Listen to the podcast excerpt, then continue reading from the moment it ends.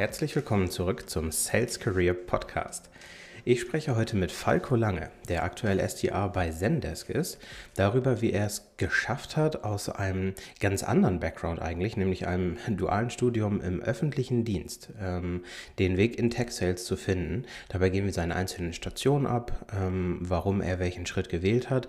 Und das ist besonders spannend, weil er früher schon ein Interesse an Bloggen und auch dem Autoverkauf hatte und dann irgendwann ähm, sich aber dagegen entschieden hat, wollte etwas Handfestes lernen, ähm, ist dann über den öffentlichen Dienst ins Recruiting gekommen, um dann final in Tech Sales jetzt bei Zendesk zu landen.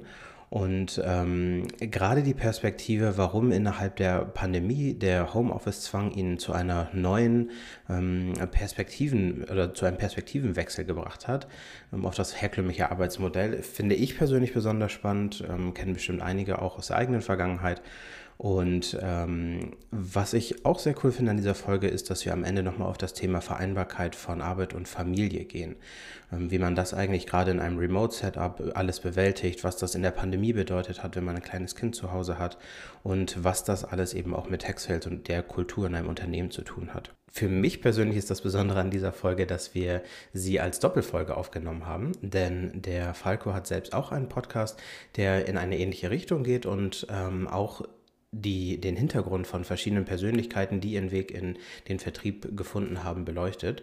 Und ähm, der Falco hatte mich gefragt, ob ich bei ihm in die Show kommen will. Ich habe ihn gefragt, ob er bei mir reinkommen will. Und so ist eben diese, diese Doppelfolge entstanden. Ich ähm, haue den Link zu der Episode, wo ich bei Ihnen zu Gast war, auch in die Show Notes, falls jemand interessieren sollte, wie ich eigentlich meinen Weg hierher gefunden habe.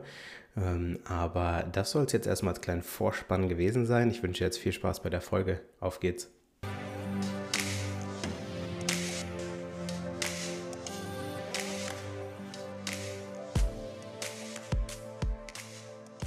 Hallo Falco. Hi Taro. Cool, dass du dabei bist. Äh, Freue mich mega drauf, mit dir zu quatschen. Und dann lass uns doch direkt loslegen, ohne Umwege. Die Zeitreisefrage. Welchen Tipp würdest du dir selbst geben, wenn du dein jüngeres Ich nochmal treffen könntest? Doch so ein bisschen den vielleicht elterlichen Rat durchbrechen und sich äh, nicht auf die vermeintlich sichere Bank öffentlicher Dienst konzentrieren, sondern vielleicht doch so ein bisschen den eigenen Interessen folgen. Mhm, ja, ich äh, kann mir vorstellen, was dahinter steht. Da werden wir gleich noch mal ein bisschen drüber quatschen. Aber vorher kannst du dich einmal noch gerne vorstellen für die Leute, die dich und Planet Sales vielleicht noch nicht kennen. Gerne. Ähm, ja, hi an alle. Ähm, mein Name ist Falco Lange. Ich bin äh, in Berlin, komme gebürtig aus Eisenhüttenstadt ähm, und bin momentan Sales Development Representative bei Zendesk. Und ähm, ja, wie Tarot angesprochen hat, gibt es noch parallel ein kleines Hobbyprojekt, den Planet Sales Podcast, wo es auch in ganz ähnlichen Geschichten um Leute und ihren Werdegang im Vertrieb geht. Und ich bin jemand, der Vertrieb nicht als erstes in seinem Berufsleben gewählt hat, sondern über einige Umwege, den öffentlichen Dienst, Personalwesen, nochmal irgendwie Masterstudium und dann äh, verschiedene Konzerne eigentlich dann in den Softwarevertrieb gekommen ist. Sehr cool. Da werden wir gleich noch mal ein bisschen genauer reinschauen. Und äh, wenn du magst, können wir direkt damit starten, ähm, was du auch vor dem Vertrieb gemacht hast. Du hast schon erwähnt, öffentlicher Dienst und dem elterlichen Rat gefolgt. Erzähl doch mal ein bisschen was darüber. Ja, gerne. Also ich muss sagen, ähm, in meiner ostbrandenburgischen Heimat war es zumindest in meiner Schule so, dass Berufswahl irgendwie sehr, sehr eingegrenzt war. Es gibt halt ein riesiges Stahlwerk, das ist eigentlich ein guter Arbeitgeber in der Region. Dann gibt es halt so in Cottbus irgendwie äh, damals noch den vermeintlich sicheren äh, Tagebau und ähm, Energieindustrie, aber eigentlich sonst oftmals so den öffentlichen Dienst als, ah, da kann man ganz gut verdienen, obwohl öffentliche Dienste eigentlich nicht so gut zahlt, aber sagt vielleicht auch ein bisschen was aus über das Lohngefüge in Ostbrandenburg. Und ja, das war damals so äh, mein gefühlter Rettungsanker für Sicherheit und irgendwie vielleicht auch ein ehrlicherweise ganz easy Job, ähm, weil ich dachte, Mensch, öffentlicher Dienst ist ja eigentlich ganz gechillt und irgendwie du verdienst super und bei der Arbeitsagentur im dualen Studium, da verdienst du äh, sehr, sehr gut für das, was man im dualen Studium so macht. Und so bin ich dann dualer Student bei der Arbeitsagentur geworden und äh, ja, habe dort meinen Bachelor in Arbeitsmarktmanagement gemacht, was andererorts äh, vielleicht Sozialökonomie heißt, aber im Endeffekt ein dreigliedriger Studiengang von Wirtschaft, Sozial- und Rechtswissenschaften ist. Mhm. Und ähm, ja, eigentlich war damals, ähm, das erzähle ich mal ganz gerne als Anekdote, eigentlich der Punkt, als ich mein, mein Vorpraktikum gemacht habe, ähm, wirklich noch so als, wir überbrücken jetzt mal die Zeit von, du sitzt faul zu Hause auf der Couch, weil du nicht mehr in die Schule musst, zu, du hast deinen ersten Tag in der Hochschule. War ich in der Arbeitsagentur in Strausberg in Brandenburg. Und als ich das erste Mal Anträge sozusagen mitbearbeitet habe und eigentlich verstanden habe, wie so eine Verwaltung von innen funktioniert, abseits meines eigenen Besuchs in der Berufsberatung, habe ich danach zu Hause bei meiner Tante, wo ich übernachtet habe, geweint und dachte, oh Gott, was hast du jetzt gemacht? Es ist ja schrecklich hier, du hast keine Lust in der Verwaltung zu bleiben. Ähm, ja, das war so der erste Tag damals und das duale Studium habe ich dann trotzdem durchgezogen, aber der Gedanke, hier kannst du nicht auf ewig bleiben, war doch schon sehr, sehr früh da. Äh, ich musste gerade erstmal ganz kurz schmunzeln, als du Eisenhüttenstadt gesagt hast und das, das Stahlwerk, weil ich mich noch aus alter Speditionszeit daran erinnern kann, dass ich da ganz oft Stahl abgeholt habe. Deswegen kam mir die Stadt so bekannt vor. Und als du dann das Stahlwerk auch noch ge genannt hast, dachte ich, okay, jetzt kann ich mir grob vorstellen, wie es da aussieht. Ähm, ja, und ich habe eine Frage zu ähm, deiner Berufswahl am Anfang. Hm, wenn ich dich jetzt so sehe und ich, ich kenne ein bisschen was von deinem Podcast und was du auch so auf LinkedIn machst, ähm, kann ich mir dich sehr schwer hinter einem Schalter bei der Arbeitsagentur vorstellen, wie du da richtig glücklich bist und sagst, hey, geil, das ist mein Job. Ähm, verstehe ich das richtig? Du hast diesen Job gewählt, weil das nun mal einfach so, ja, ist halt ein sicheres Ding, hat es sich aber nicht so wirklich damit auseinandergesetzt. Ist das jetzt, entspricht das meiner Vision von dem, was ich zukünftig machen will? Nee, ich glaube nicht, dass ich so eine, so eine Vision in dem Moment hatte. Ähm, ich glaube, dafür war ich irgendwie noch zu, zu unbefleckt und zu blauäugig. Ähm, vielleicht auch zu wenig irgendwie Praktika durchlaufen oder irgendwie auch mit Leuten sich unterhalten, die vielleicht in anderen Firmen waren. Ich wollte eigentlich als Kind mal Autoverkäufer werden. Das wurde mir ausgeredet wegen der Verdienstaussichten. Dann wollte ich irgendwie Journalist werden, weil ich immer schon gern gebloggt und äh, geschrieben habe. Das wurde mir dann auch ein bisschen ausgeredet. Äh, und irgendwie war es dann doch so die finanzielle Sicherheit und auch das nicht die Eltern noch zusätzlich belasten mit vielleicht irgendwie Geld, was sie mir während des Studiums schicken, dass es dann zum dualen Studium kam. Aber ich muss sagen, auch wenn der Studiengang selbst sehr, sehr gut war, war es am Ende, glaube ich, eher ein kulturelles Ding, dass ich den öffentlichen Dienst nicht so mochte, weil du nichts ändern kannst. Du bist ausführendes Organ der Gesetzgebung. Ähm, das heißt, du kannst wenig selbst beeinflussen. Ich glaube, das war am Ende eigentlich der Punkt, der mich so eher wirklich dann weggetrieben hat, weil ich wirklich sagen muss, und ich habe damals auch selbst viele Quereinsteiger sozusagen aus meinem eigenen, in Anführungszeichen, Kundenstamm für diesen Job als Arbeitsvermittler, den ich dann in Berlin, Friedrichshain-Kreuzberg im Jobcenter gemacht habe, rekrutiert habe der Job selbst ist eigentlich cool. Und der hat mir auch wirklich viel Spaß gemacht in den drei Jahren und ich habe unglaublich viel gelernt über Berufsbilder, ähm, über verschiedenste Studiengänge, über ähm, Fördermöglichkeiten, die irgendwie Arbeitgeber als auch Arbeitssuchende bekommen können. Das war schon richtig gut und das ist irgendwie doch auch so mein erster Vertriebsjob gewesen, denn die Arbeitsagentur muss sozusagen ihre Dienstleistung, sage ich mal, an die Arbeitssuchenden bekommen und das sind dann äh, Bewerbungscoachings, Kurse, ähm, äh, Weiterbildung oder auch Umschulung.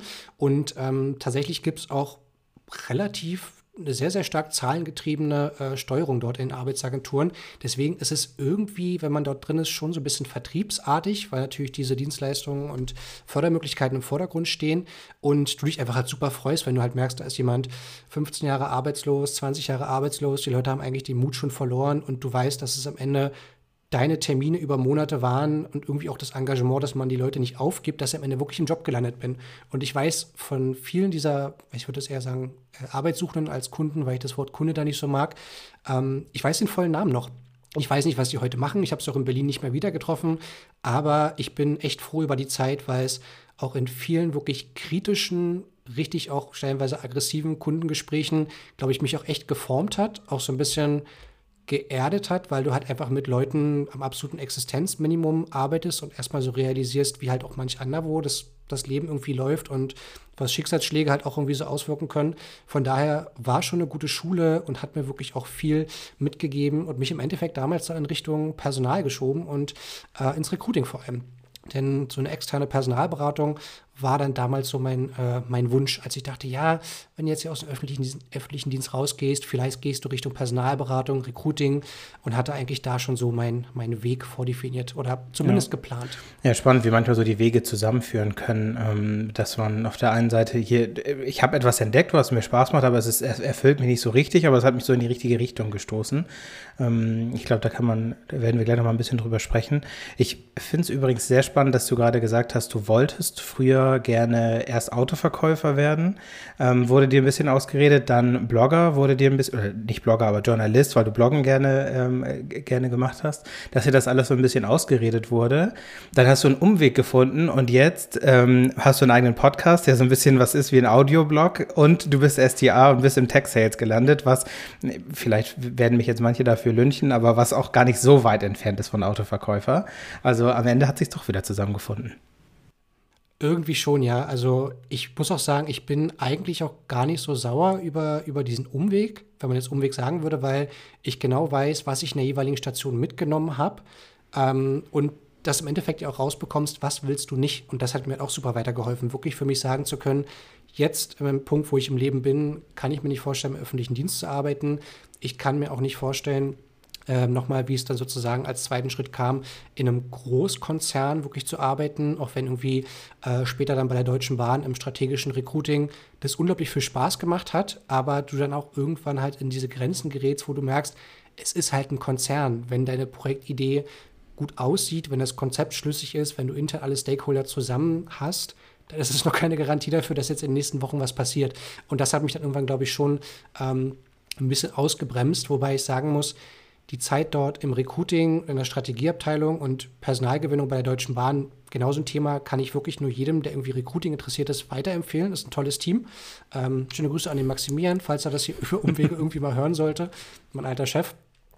Ähm, aber ich glaube, so der Moment, durch Corona dann ins Homeoffice zu kommen, war eigentlich für mich so ein Eye-Opener, weil ich gemerkt habe, ich realisiere jetzt gerade eigentlich, was mein Job ist. Und vorher war es halt so, es gab halt so viele, ich würde sagen, Hygienefaktoren, dass du merkst, das Büro ist cool, wir waren am Hauptbahnhof, äh, coole Arbeitskollegen, du hast gemeinsame Mittagspausen. Und irgendwann, wenn du halt merkst, so, naja, eigentlich sitze ich zu Hause die ganze Zeit alleine vorm Rechner. Mein Zeitplan war, glaube ich, so 20 bis 25 Zeitstunden pro Woche Meetings und Besprechungen. So Konzernen, würde ich sagen, wird immer viel besprochen und diskutiert.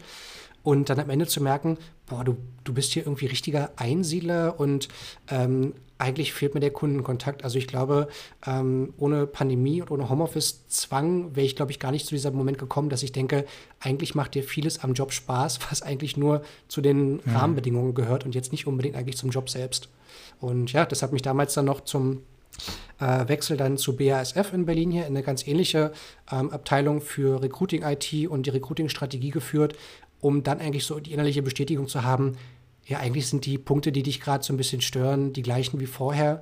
Ähm, und vielleicht solltest du jetzt eigentlich mal auf deinen Plan hören, denn über all die Jahre, ob das dann der eventuelle Wechsel in eine Personalberatung war oder dann, ähm, was glaube ich bei mir so im HR-Kontext als erstes diesen richtigen, diesen richtigen, wie sagt man denn so, diesen zündenden Effekt gegeben hat, dass vielleicht Vertrieb was sein könnte, war, als ich mich HR-seitig mit äh, HR-Tech-Startups beschäftigt habe, weil dann irgendwie immer wieder mal eine neue Jobplattform aufgepoppt ist. Und dann habe ich mir das halt für die Arbeitssuchenden in meiner Betreuung angeschaut, könnte es was für die sein. Und über diesen Moment von, da ist eine neue Jobplattform, da gibt es ein neues Recruiting-Tool, kam irgendwann so dieses Interesse von, wäre schon ganz cool, wenn man daran eigentlich mitarbeiten könnte. Und ich glaube, das ist eigentlich so der Gedanke, der über die Jahre dann weitergereift ist, bis dann wirklich der Entschluss kam, Falco, mach jetzt Tech-Sales, du hast dich über all die Jahre irgendwie gedrückt und wenn du es jetzt nicht machst, dann wirst du deinen Freunden noch fünf Jahre erzählen, dass es ja irgendwann mal cool wäre, das irgendwie dann doch zu ja. machen. Du hast gerade so, ich glaube, recht gut zusammengefasst einmal, wie dein, dein Werdegang war. Ich würde gerne noch mal einen kleinen Step back machen ähm, zu dem Schritt, wo du vorhin stehen geblieben bist bei Bundesagentur für Arbeit zu Deutsche Bahn, als du da für dich gesagt hast, okay, ich wechsle jetzt mal die Seite von Arbeitsvermittlung zu, ähm, ja, nicht Personalvermittlung, sondern Recruiting eigentlich, ne? Oder ähm, kannst du ja gleich noch mal ein bisschen erklären. Wie kam dieser Schritt und was hast du da, da für dich entdeckt, als du auf die andere Seite gekommen bist? Ja, ich glaube, das war auch einer so der kritischsten Punkte in meinem bisherigen recht jungen Berufsleben, denn ich habe recht schnell gemerkt, wenn du ein duales Studium machen möchtest, bist du vielleicht da ganz gut abgesichert und hast auch gute Lernbedingungen, aber du bist danach stellenweise sehr eingegrenzt, wenn es um mögliche Masterstudiengänge geht. Du hast große Themen mit Anerkennung von Credit Points. Deine Module sind irgendwie arbeitgeberspezifisch, wenn es jetzt gerade so um Praxismodule geht, benannt. Äh, sehr individuelle Entscheidungen, die dann getroffen werden. Ich wollte witzigerweise damals eigentlich an die äh, Leuphana in Lüneburg und wollte meinen Master für Business Development machen. ging dann nicht, weil es hieß, tut uns leid, öffentliche BWL ist für uns kein BWL-Modell, äh, Modul. Da war, ich, da war ich richtig enttäuscht. Das habe ich wirklich über Monate vorgeplant und dachte mir, okay, zum Wintersemester, du ziehst um. Ich habe nach WGs geguckt und dann kam äh, ja die Absage irgendwie. Ähm, sodass ich damals wusste, okay, du musst deine drei Jahre hier durchziehen, sonst gibt es eben auch Vertragsstrafen. Ähm, sodass ich damals dann gesagt habe, dann lasse ich mich eben zwischendurch beurlauben.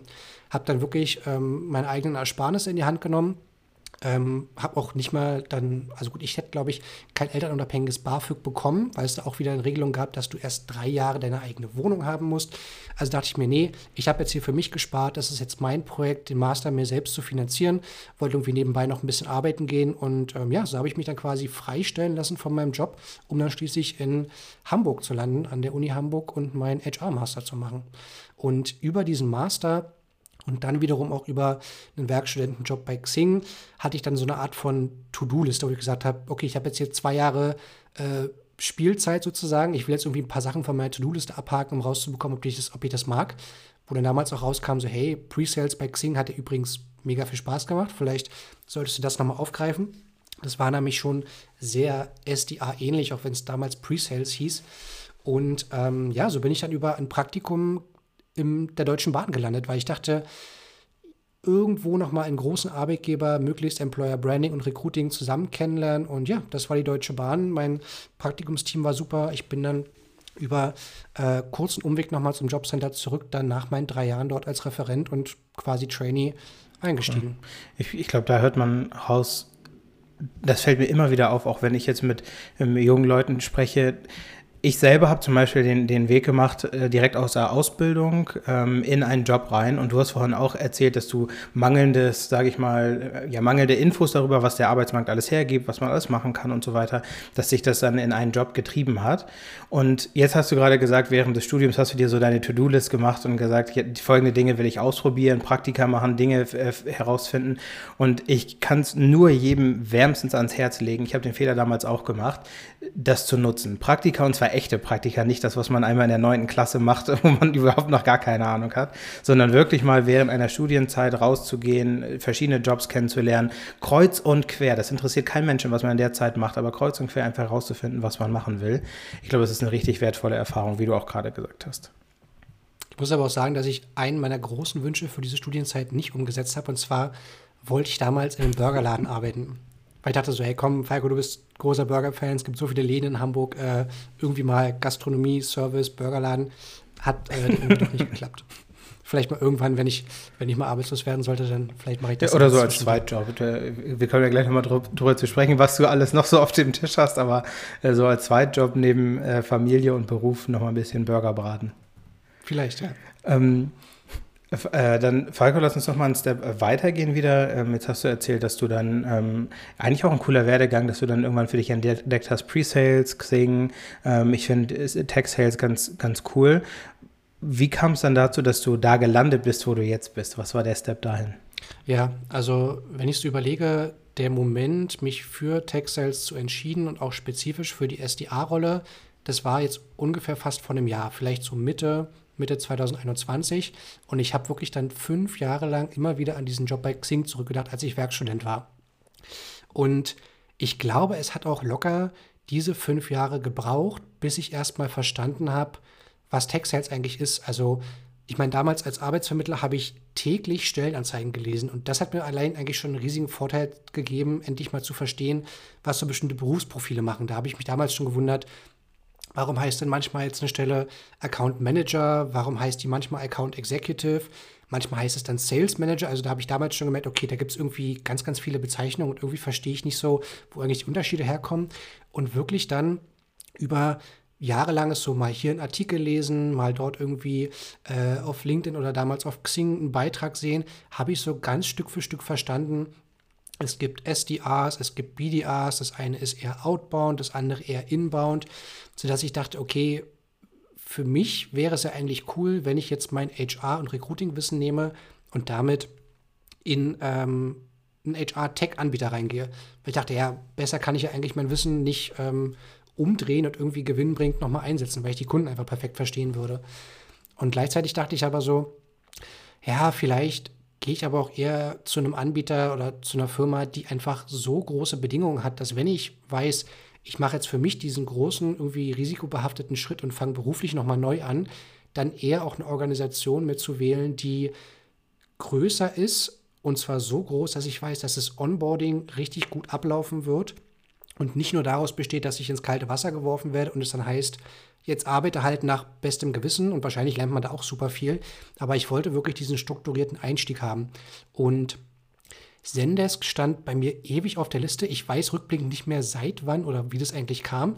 Aber ich muss sagen, dass die Themen, die wir jetzt bei Zendesk haben, wo es um Customer Experience geht, Automatisierung im Kundenservice, Ticketing, Chatbots, unglaublich verwandt war zu dem, was ich eigentlich bei der Deutschen Bahn und auch bei BSF gemacht habe, wo es im Endeffekt um Candidate Experience geht, aber halt trotzdem bei großen Bewerbermengen um Automatisierung von Prozessen, ähm, gutes Erlebnis für die Bewerber und Recruiting und ähm, im Endeffekt auch Kunden sozusagen zufriedenzustellen, hat halt schon sehr viel gemeinsam. Von daher war es eigentlich so ein angenehmer Schwenk mal weg von HR, aber trotzdem zu wissen, hey, du hast bei der Deutschen Bahn und bei der BASF so viel über Großunternehmen, Entscheidungsprozesse, wie wird eigentlich der Konzern Datenschutz eingebunden, wo hat der Konzern Betriebsrat noch ein Wörtchen mitzureden, dass ich jetzt im Endeffekt denke, eigentlich finde ich es richtig gut, dass ich bei Senders gelandet bin, weil ich vieles mitnehmen kann als Wissen und trotzdem eigentlich gerade in eine, in eine ganz neue Branche abgetaucht bin. Mhm.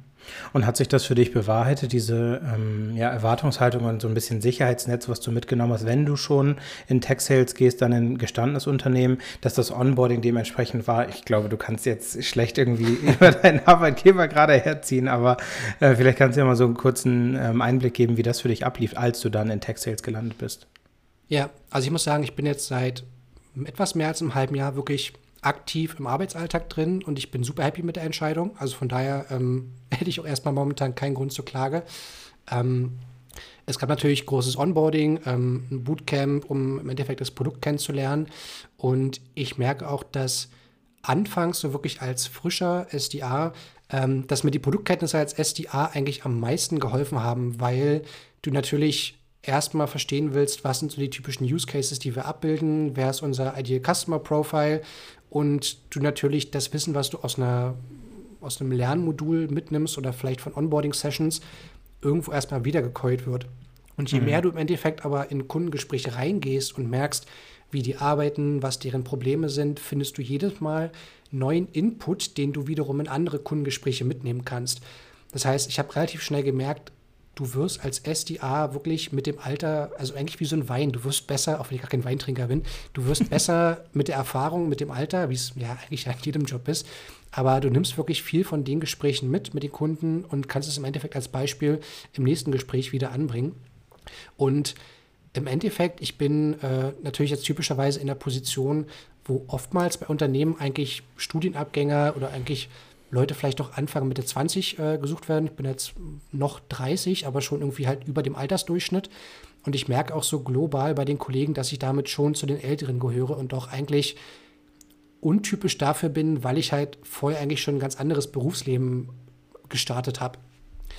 Aber ich kann wirklich sagen, als SDA ist nichts wertvoller, als den Arbeitsalltag in Unternehmen zu kennen. Und jetzt unabhängig von der Branche einfach nur zu wissen, ähm, mit welcher Software wird da in der Regel gearbeitet, ähm, wie ist so eine Teamstruktur, was bedeutet Change Management, ähm, was bedeutet es, wenn Mitarbeiter vielleicht kein neues Tool nutzen wollen und im Endeffekt dann, wenn du die Industrie vielleicht noch gut kennst, ähm, ist es Gold wert. Also alles, was du an Erfahrung mitnehmen kannst aus einem vorigen Job, wird dir als SDA helfen, ungeachtet dessen erstmal, um was für ein Produkt es geht, aber die Lebenserfahrung, die Berufserfahrung ist wirklich viel wert.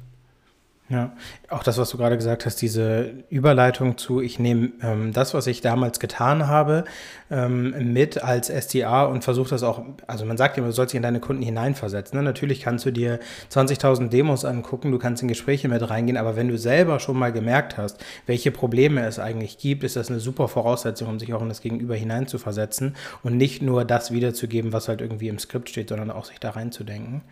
Ähm, Gibt es für dich irgendwie einen, ja, ich nenne das mal Aha-Moment oder irgendwie eine gewisse, ähm, einen gewissen Prozess, wo du sagen kannst, an dem Moment hatte ich wirklich geblickt, was ich sagen muss und wie ich ins Gespräch reingehen muss, damit ich äh, zum Ziel komme? Mm, ich glaube, ein Aha-Moment gab es dahingehend, dass ich gemerkt habe, was auch sehr hilfreich ist, ist, dass ich als Referent vorher bei der DB und auch bei BASF selbst Tech-Anbieter gescoutet habe. Das heißt, mhm. ich habe ganz oft die Erfahrung eigentlich umgedreht und habe auch so dran denken müssen, wie war das eigentlich damals, als ich auf Anbieter XY zugegangen sind? Was haben die so gefragt? Irgendwie hatte ich noch ganz viele Momente in Erinnerung, auch ganz viele Fragen, wo ich dachte, ja stimmt, die haben das so und so gemacht, das hat eigentlich gut geklappt oder das hat mir die und die Informationen irgendwie rausgelockt, ähm, sodass ich ganz auch überlegt habe, wie war das, als ich mal potenzieller Kunde war und wie wurde ich dann eigentlich behandelt? Das war einerseits wirklich ein Aha-Moment, weil ich dachte, ja cool, da kannst du dir schon einiges abgucken oder merkst auch, was auch damals vielleicht nicht gut äh, gelöst wurde und wo ich als Kunde eigentlich eine andere Erwartung gehabt hätte. Ich glaube, was ähm, sonst eine große Herausforderung war, ist auch eine Sache, die wahrscheinlich so mit der Seniorität irgendwann kommt. Gesprächsverläufe, die du einfach nicht äh, hervor, äh, einfach nicht einschätzen kannst. Also ähm, ich muss sagen, ich freue mich auf jeden neuen Lied irgendwie, der bei uns reinkommt, auf jedes neue Gespräch und ich würde sagen, von all den hunderten Gesprächen, die ich jetzt schon hatte, war ein Prozent oder vielleicht nicht mal ein Prozent unangenehm. Ähm, aber die Gespräche irgendwie, die ziehen nicht runter. Die, da bist du irgendwie überfordert, du weißt nicht ganz, wie du antworten sollst. Du, das Gespräch endet und denkst, oh, hätte ich doch irgendwie das gesagt und das hätte ich irgendwie besser regeln können.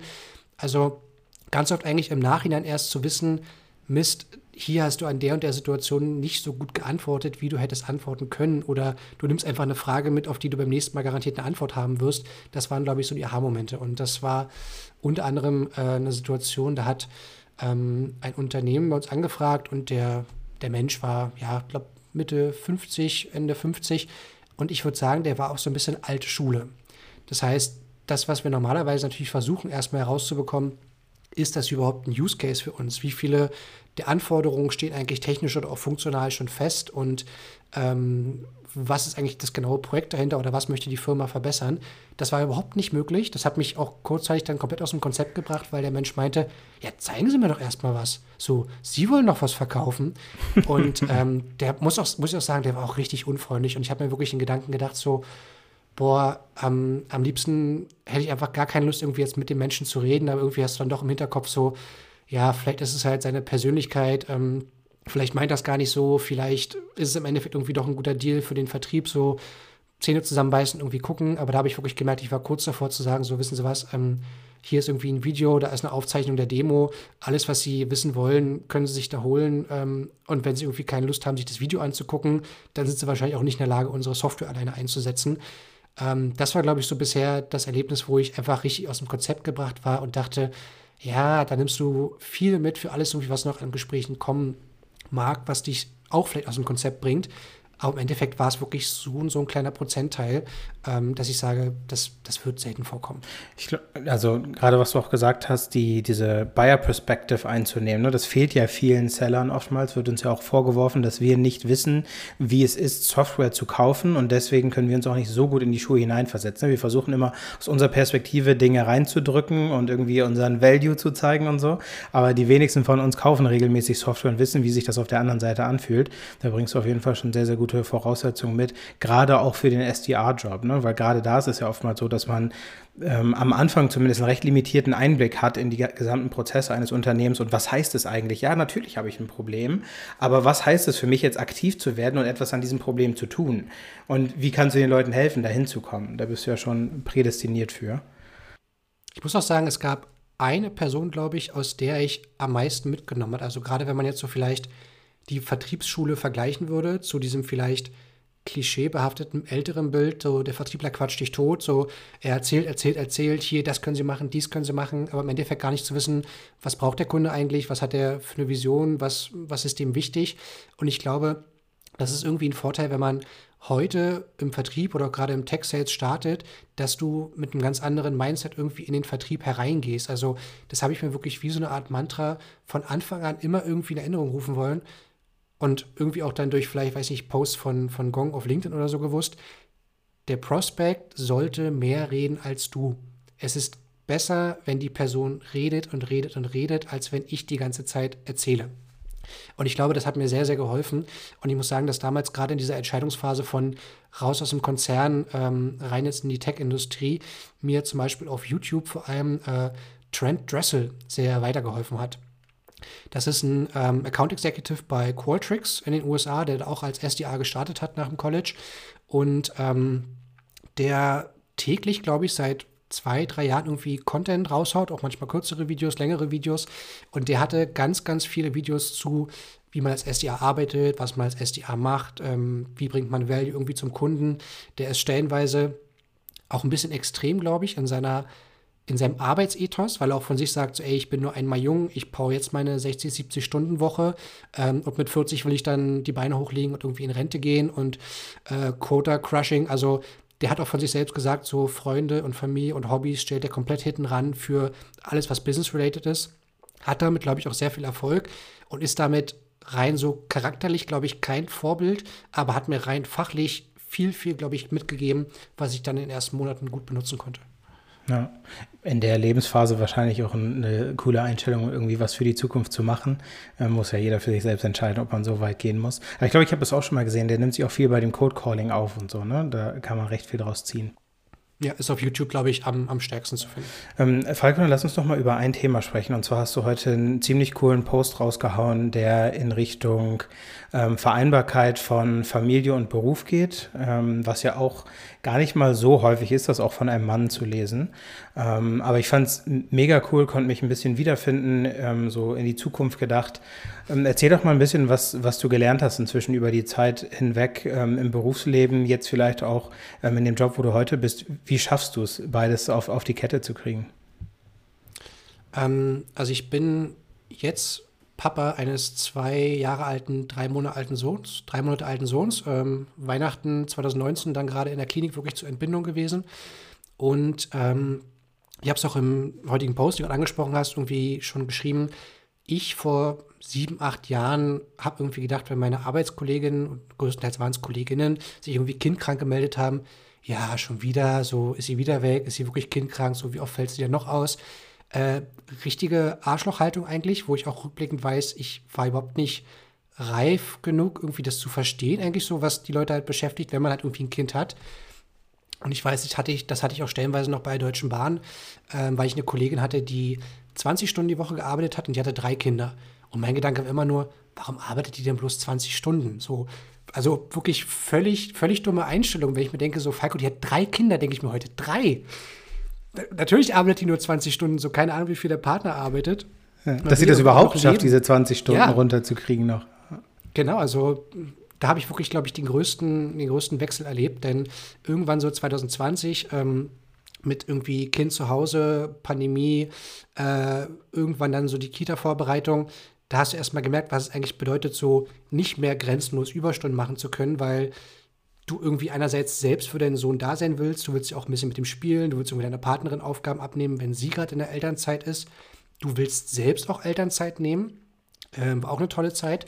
Ich habe, glaube ich, insgesamt vier Monate Elternzeit ähm, genommen, wobei es auch damals bei uns ein bisschen die klassische Entscheidung war von, ja, wo fällt jetzt mehr Einkommen weg und wo vielleicht nicht. Das führt, glaube ich, dann typer, äh, typischerweise halt zu diesem ungleichen Split. Und dann aber im Endeffekt auch die Eingewöhnung bei der Tagesmutter und auch später in der Kita zu übernehmen und einfach zu merken, ja, Falco, du musst dich jetzt täglich viel, viel besser strukturieren, was deine Feierabendzeit angeht. Und gerade irgendwie, als ich dann halt damals noch im Büro war und so das Baby schon da war und einfach merkst, du sitzt jetzt nochmal 40 Minuten in der S-Bahn, wenn du nach Hause kommst, ist es halb sechs vielleicht, dann fällt irgendwie die S-Bahn mal aus.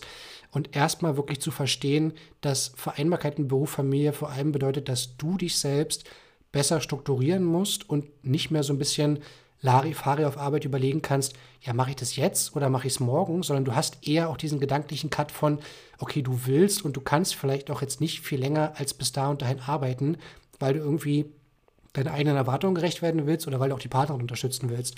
Und gerade wenn du dann ähm, irgendwann in der Kita-Eingewöhnung bist, glaube ich, so kam der größte Punkt eigentlich, das Kind ist halt in der ersten Zeit so ständig krank hier ein Infekt, da ein Infekt. Ähm, Gerade dann zu Corona war es okay, kleinste Anzeichen von Schnupfen, Husten, raus aus der Kita. Ähm, dann irgendwie wieder zu Hause. Und ich muss sagen, als meine Partnerin dann auch nach der Elternzeit wieder angefangen hat zu arbeiten und wir arbeiten jetzt bis heute beide in Vollzeit und das klappt eigentlich auch ganz gut, dann muss man auch sagen, es klappt nur gut, weil wir beide von zu Hause arbeiten und weil wir diesen kurzen Weg, zehn Minuten zu Fuß zur Kita haben. Wenn ich überlege, dass wir beide jetzt noch 30, 40 Minuten in die Stadt Berlin reintingeln würden, dann würden wir definitiv entweder einer oder wahrscheinlich eher beide mit der Arbeitszeit runtergehen, ähm, weil es uns einfach, glaube ich, daran also irgendwann ist dein Tag wirklich nur noch so maschinell getaktet und du hast kaum Zeit irgendwie zum Verschnaufen. Und ähm, man erwischt sich schon selbst oft dabei, dass man gerade so, wenn das Kind irgendwie zu Hause ist und man halt einen Bürojob hat, wo du überhaupt zu Hause arbeiten kannst, dass man sich überlegt, äh, bin ich jetzt kindkrank oder schaffen wir es doch irgendwie beide noch zu arbeiten? Und es gab zwei Monate, die haben mich, glaube ich, am härtesten geprägt. Das war die Übergangsphase von Tagesmutter, wo wir die Betreuung abgebrochen haben, zum Kita und dann aber in der Luft zu hängen und dann, ja gut, wir müssen jetzt beide arbeiten und wir haben keine Kinderbetreuung.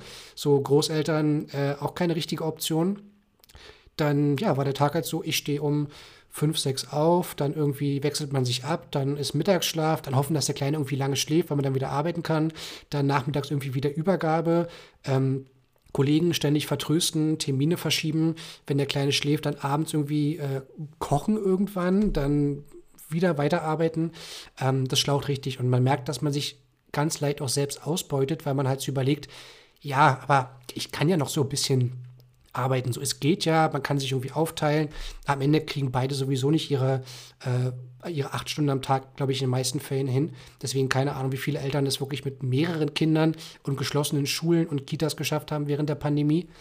Ähm, ja, und das ist eigentlich so der große Punkt, wo ich dann gewusst habe, wenn ich jetzt in Vertrieb gehe, und ich hatte halt dieses Bild von Vertrieb von, da wird richtig geackert und äh, Überstunden und der Deal muss irgendwie geclosed werden, dass ich dachte, keine Ahnung, ob ich das vereinbaren kann, so diesen Rhythmus zu haben und gleichzeitig irgendwie gut in der Firma aufgehoben zu sein, sodass wirklich eine meiner ersten Fragen auch im Vorstellungsgespräch war, ähm, wie freundlich oder familienfreundlich ist Zendesk und an welchen Beispielen kann ich das festmachen? Hat meine Managerin Kinder? Wenn sie keine Kinder hat, haben andere Teammitglieder Kinder? Weiß sie, was es bedeutet, wenn irgendwie Kindkranktage dazukommen oder einfach jemand kurzfristig ausfällt? Und dann eigentlich zu merken, dass das äh, bekannt ist und dass es einfach halt völlig normal ist in der Firma, weil halt super viele Leute auch über 40 arbeiten, die natürlich Kinder haben. Das war für mich halt ein richtig gutes Gefühl und ähm, gleichzeitig zu wissen, dass irgendwie in der Firma, und ich glaube so ein bisschen aufgrund der dänischen DNA, äh, weil in Dänemark gegründet wurden, immer auch darauf Wert gelegt wird, mach keine Überstunden, achte auf dich selbst, wenn du irgendwie krank bist, dann rufst du dich aus, dann machst du keine Termine.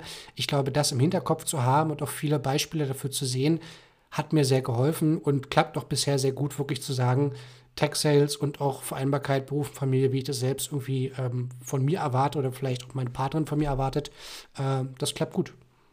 Aber ist trotzdem eine ziemliche Challenge, weil, wie gesagt, Überstunden halt doch eher so eine Sache sind, wenn man sich denkt, ja, das muss ich noch dokumentieren, äh, da will ich irgendwie nochmal jemanden kontaktieren, dann hat man schon seine Grenzen und kann einfach nicht so reinhauen, wie es vielleicht 22-jährige Hochschulabsolventen machen würden. Mhm, ja, ja, definitiv. Und ich finde es tatsächlich krass, dass du es geschafft hast, diese, ähm, diese Frage so zu stellen, so offensiv und wie dann scheinbar auch Sendes darauf reagiert hat, ähm, zu beantworten. Gerade, dass du auch gesagt hast, ne? hat jemand ähm, innerhalb meines Teams oder sogar meine Managerin dieses Gefühl auch, weil ich glaube, nur jemand, der selbst in der Lage ist oder es halt direkt mitkriegt, wirklich nachempfinden kann, was das bedeutet.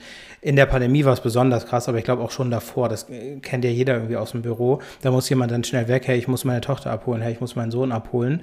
Ähm, dann verständnisvollen Arbeitgeber zu haben, der ähm, ja das nicht nur duldet, sondern auch wirklich Verständnis hat, ist viel, viel wert. Und vielleicht ist das etwas für die Zuhörer und Zuhörerinnen ähm, im nächsten Interview mal zu hinterfragen, wenn es denn soweit ist.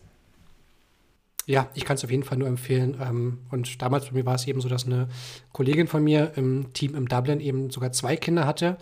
Ähm, und das war damals auch nochmal so ein kleiner Augenöffner, weil man, weil ich einerseits schon überlegt habe, so gehen, gehen wir jetzt nach Dublin. So, ich hätte Bock drauf, ist, glaube ich, eine schöne Stadt. Ähm, das heißt, ich habe so Infos eingeholt, so, okay, Kinderbetreuung in Dublin, wie läuft das da? Was kostet das?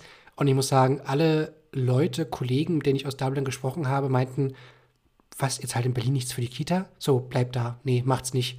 Was, wie viel zahlt er für die Wohnung? Nee, bleib da. Und ich muss wirklich sagen, glaube ich, man ist jetzt gerade jetzt nicht vielleicht in Berlin als Bundesland, aber ist, glaube ich, in Deutschland wirklich im Vergleich vielleicht jetzt zu Irland als Beispiel oder anderen Ländern ganz gut aufgehoben, wenn es um die Vereinbarkeit von Beruf und Familie geht, was man zumindest so an Support bekommt, ohne jetzt vielleicht zu wissen, wie es in anderen Ländern noch besser funktioniert, aber man merkt schon, man kann ganz zufrieden sein mit dem Support, den man auch so staatlich bekommt. Ja.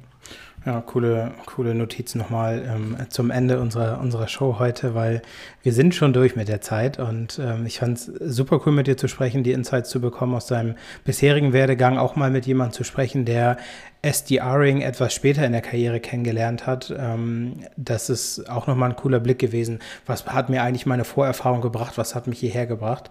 Ähm, sehr cool, dass du es mit uns geteilt hast. Von daher würde ich dir jetzt nochmal die Bühne überlassen. Äh, du darfst gerne etwas platzieren, was du möchtest. Äh, the stage is yours.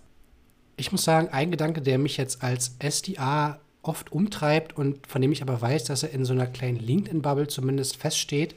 Ich würde gern sehen, dass in der Zukunft die SDA oder auch BDA-Rolle nicht nur als nur juniorige Einstiegsposition gesehen wird, weil man irgendwie schon mitbekommt, dass eine der ersten Fragen oder im Endeffekt, wenn ich mein überfülltes LinkedIn-Postfach mit zig generischen Anfragen angucke, der erste Reiz und der erste Trigger immer ist, na, willst du jetzt Account Executive werden? Willst du jetzt AE werden?